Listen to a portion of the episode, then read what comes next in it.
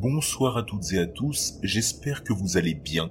Personnellement, j'adore cette période de l'année où les décorations commencent à se dévoiler dans les rues, les boutiques s'illuminent et les marchés de Noël s'installent sur nos places de villes et villages.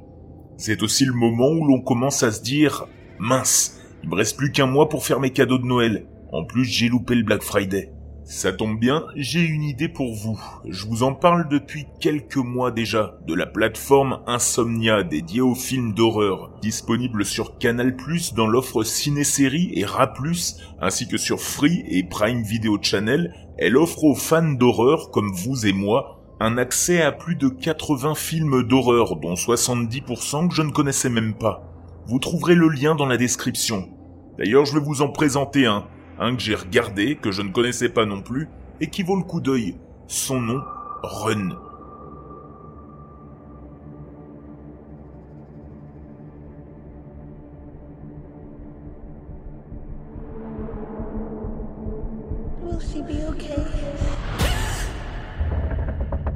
Sorti en 2021 par le réalisateur Anish Chaganti, dont c'est le seul film d'horreur d'ailleurs, il parcourt la vie de Diane Sherman, une mère célibataire qui élève sa fille adolescente Chloé dans un isolement complet. La jeune fille est en fauteuil roulant et prend des médicaments tous les jours. Sa mère, en plus de s'occuper d'elle, lui donne des cours à la maison. Quand vient le temps d'aller à l'université, une série d'événements rend Chloé méfiante vis-à-vis des intentions de sa propre mère. Et bientôt, elle commence à découvrir les sombres secrets que cette dernière garde depuis des années. La mère est incarnée par Sarah Paulson, que vous êtes sûr de connaître puisqu'elle est dans quasiment toutes les séries American Horror Story. Petite anecdote sur Chloé, de son vrai nom Kiera Allen, elle est véritablement handicapée dans la vraie vie. Et de fait, c'est la seconde actrice handicapée à être la star d'un thriller de cette envergure. Mon avis sur le film, c'est un super thriller qui m'a rappelé une histoire vraie avec une base assez semblable allez googler l'histoire de Gypsy Rose Blanchard. Faudrait que j'en fasse une histoire tellement c'est glauque, mais je vous laisse le plaisir de regarder. Le suspense est toujours présent, qu'il soit immédiat ou latent. De bonnes interprétations, surtout d'une Sarah Paulson, qui affirme encore son excellence dans les rôles de psychopathe.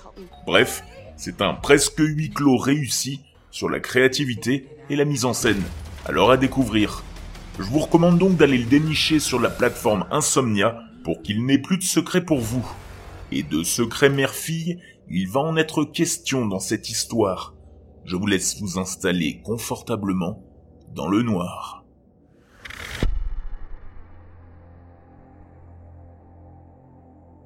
Je ne fête plus les anniversaires. Quand on vieillit, on essaie d'oublier qu'ils existent. Il est inutile de se rappeler que l'on devient peu à peu un dinosaure périmé, et j'ai toujours trouvé qu'il était plutôt morbide de commémorer l'approche de sa propre mort. Je suppose donc que le fait que mon anniversaire ait lieu en plein milieu du confinement était en quelque sorte une bénédiction. Cela n'a pas empêché ma mère de m'envoyer un cadeau. Elle trouvait toujours un moyen de me déranger de la meilleure façon possible. Et elle surpassait le diable en personne, juste pour me faire sourire. Je ne sais pas comment elle a fait, mais ce matin, en sortant Dave, mon chat, j'ai failli trébucher dessus. Un paquet brun, anonyme, posé là, à l'intérieur de mon appartement. Comment avait-elle pu poser ça là? J'ai gloussé intérieurement en essayant désespérément de déchiffrer ce qui était griffonné sur le devant du paquet. C'était clairement son écriture. Je l'aurais reconnu n'importe où. Le pire style d'écriture que tu puisses voir. Comme si on prenait un corbeau et qu'on trempait son bec dans l'encre et qu'on le laissait picorer au hasard sur le papier. Il était écrit pour Jeffy. Je t'aime, maman. J'ai crié à Dave de se dépêcher, mais il ne voulait pas. Alors j'ai fermé la porte et j'ai apporté le paquet avec moi à l'intérieur, le posant avec précaution sur le comptoir de la cuisine. Maman était une vraie blagueuse, alors j'ai pris le soin d'examiner chaque centimètre carré, de le peser, de le secouer doucement avant de l'ouvrir. Je me suis gratté la tête, perplexe. ce n'était pas grand-chose, juste un DVD. Pas de notes ou quoi que ce soit d'autre. Ma mère n'était pas très technique, et l'idée qu'elle puisse graver un DVD était franchement absurde. Avait-elle au moins un ordinateur? Peut-être que papa l'avait aidé, ou mon frère. Je suppose qu'elle aurait pu y arriver seule. Alors j'ai haussé les épaules et j'ai inséré le disque dans mon ordinateur portable. Après avoir vrombi de façon discordante, pendant ce qui m'a semblé être de longues minutes, j'ai finalement été accueilli par un seul fichier vidéo, nommé sobrement Vidéo de Jeffy 1986-1990. Je me suis surpris à sourire d'un air gêné dans le reflet de mon écran. Je ne savais même pas que nous avions une caméra à l'époque. C'était donc une surprise très sympathique. C'était une sorte de cadeau atypique de la part de ma mère, mais je m'attendais quand même à ce que ça cache quelque chose.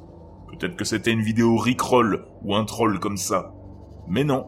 À ma grande surprise, il s'agissait d'une collection assez complète de vidéos amateurs des années 80, avec une résolution ridiculement basse, du grain, un son horrible et un caméraman épouvantable. Elle semblait cependant être dans le mauvais ordre, commençant quand j'avais 4 ans, puis allant de plus en plus jeune, ce qui pour moi prouvait que c'était ma mère qui avait des difficultés techniques qui les avait compilées dans le mauvais ordre. Je suis resté assis pendant près d'une demi-heure à savourer chaque seconde de ce voyage dans le temps, revivant des moments que j'avais complètement oubliés, riant de voir à quel point tout le monde avait l'air bizarre à l'époque, et m'étonnant d'être encore en vie. J'étais un enfant stupide, toujours en train de tomber et de se cogner contre des choses. J'ai envoyé à ma mère une photo de moi et de ma bouteille de vin en train de savourer les anciennes vidéos, avec la légende suivante. Merci pour les vidéos de famille, maman. Meilleur cadeau d'anniversaire. Mais c'est alors que les choses sont devenues étranges. Je venais de terminer le visionnage de l'été 87, où nous avions apparemment passé les vacances dans la cabane de mon grand-père au bord de la mer. J'avais alors deux ans, et mon frère Justin devait en avoir cinq. C'était un merveilleux voyage dans le passé, puisque j'en avais aucun souvenir, et j'attendais avec impatience les vidéos de ma première année sur Terre. Ma mère m'a dit qu'elles avaient dû être égarées lors de leur déménagement il y a une dizaine d'années, mais elle n'avait jamais réussi à les retrouver. C'était l'été 86, d'après la date indiquée dans le coin inférieur gauche. Une caméra tremblante, plus que probablement manœuvrée par mon père, filme une grande clôture blanche. Derrière, une famille de trois personnes était rassemblée. Le mari, la femme et un tout petit enfant. je n'ai reconnu aucun d'entre eux, mais je suppose qu'il devait s'agir de nos voisins. Nous déménagions tous les deux ans quand j'étais enfant à cause du travail de ma mère, donc ça devait être ça. Il y a eu quelques chuchotements, à peine audibles. Puis, la caméra a été abaissée, filmant l'herbe verte. J'ai repassé cette partie plusieurs fois, mais je n'ai jamais vraiment pu entendre ce qui était dit. Seules quelques bribes avaient un sens. Nous, bouger, partir, se dépêcher. Ce sont les seuls mots que j'ai pu distinguer. Puis la caméra s'est relevée, scrutant une fois de plus le haut de la clôture. La famille était rassemblée sous le porche d'une maison. Le bambin, avec sa supposée mère, et le supposé père, utilisant un tuyau d'arrosage pour arroser les fleurs. Puis la caméra s'est à nouveau déplacée, se focalisant sur le visage joyeux de ma mère. Elle portait un large chapeau rouge vif, vraiment ringard. Et la première fois que je l'ai vue, j'ai eu un fou rire. On y va?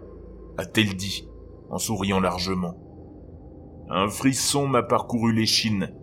Ces mots exacts n'ont aucune signification sans le contexte. Ils peuvent désigner absolument n'importe quoi. On y va pour chercher une glace, on y va à la plage. Des choses banales et innocentes. Mais à la façon dont elle l'a dit, et à l'expression de son visage, j'ai tout de suite su que quelque chose n'allait pas. Quelques instants plus tard, la caméra, tremblante, est devenue encore plus instable, contournant la clôture et pénétrant dans l'arrière-cour de la famille. Le caméraman, probablement mon père, s'est arrêté à la porte zoomant sur le visage de la femme. Elle avait l'air choquée, effrayée même. Elle tenait fermement son enfant et reculait vers la porte d'entrée. Puis ma mère est réapparue à l'écran, et j'ai compris pourquoi la femme semblait si effrayée. J'ai dû revisionner ce moment plusieurs fois parce que je n'arrivais pas à y croire. Je ne pouvais pas croire que c'était elle. Elle brandissait un couteau, un énorme couteau de boucherie. Elle s'est retournée, elle a souri face à la caméra, brandissant le couteau de manière amusée avant de foncer soudainement sur la femme. Ses cris aigus, terrifiants, résonnant dans ma cuisine. J'ai failli tomber par terre en regardant le carnage se dérouler. Ma mère a brutalement poignardé la femme à la jambe gauche, la faisant s'effondrer sur le porche d'entrée, le bambin roulant sur l'herbe en poussant des gémissements hystériques. Le probable père de l'enfant s'est soudain rendu compte de ce qui se passait, et ses yeux se sont écarquillés, en criant quelque chose, courant à l'aide de sa femme, avant d'être poignardé dans le cou par ma mère, alors qu'il arrivait vers sa femme ensanglantée. Les deux ou trois minutes qui suivirent furent consacrées à ma mère, qui les poignardait tous les deux à plusieurs reprises. Les restes charnus, pulpeux et mutilés à la fin, n'ayant même plus l'apparence d'un être humain. Complètement trempée de sang, ma mère s'est tournée vers la caméra, riant aux éclats. C'est là qu'elle a soudain remarqué l'enfant qui gémissait dans l'herbe.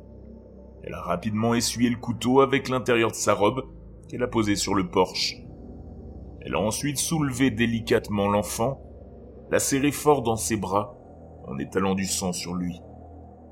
Nous t'appellerons Jeffy, a-t-elle dit. Et elle l'a embrassé. Moi, elle m'a embrassé sur la joue, avant de faire un signe de la main à la caméra. J'ai fermé l'ordinateur portable et j'ai reculé en titubant, en hyperventilant, de façon incontrôlée. Non, ce n'est pas possible. Ça devait être une sorte de blague, n'est-ce pas? C'est ça, une supercherie incroyablement élaborée. On peut faire ça de nos jours avec Photoshop, non? C'est là que mon téléphone a vibré. Un message de ma mère. Je l'ai lu, puis je l'ai relu encore une fois. Puis j'ai pris mon ordinateur et j'ai filé. Elle disait Je t'ai pas envoyé de vidéo, Jeffy. Reste où tu es. Tout ira bien. Ne bouge pas. Ton père et moi, on arrive tout de suite.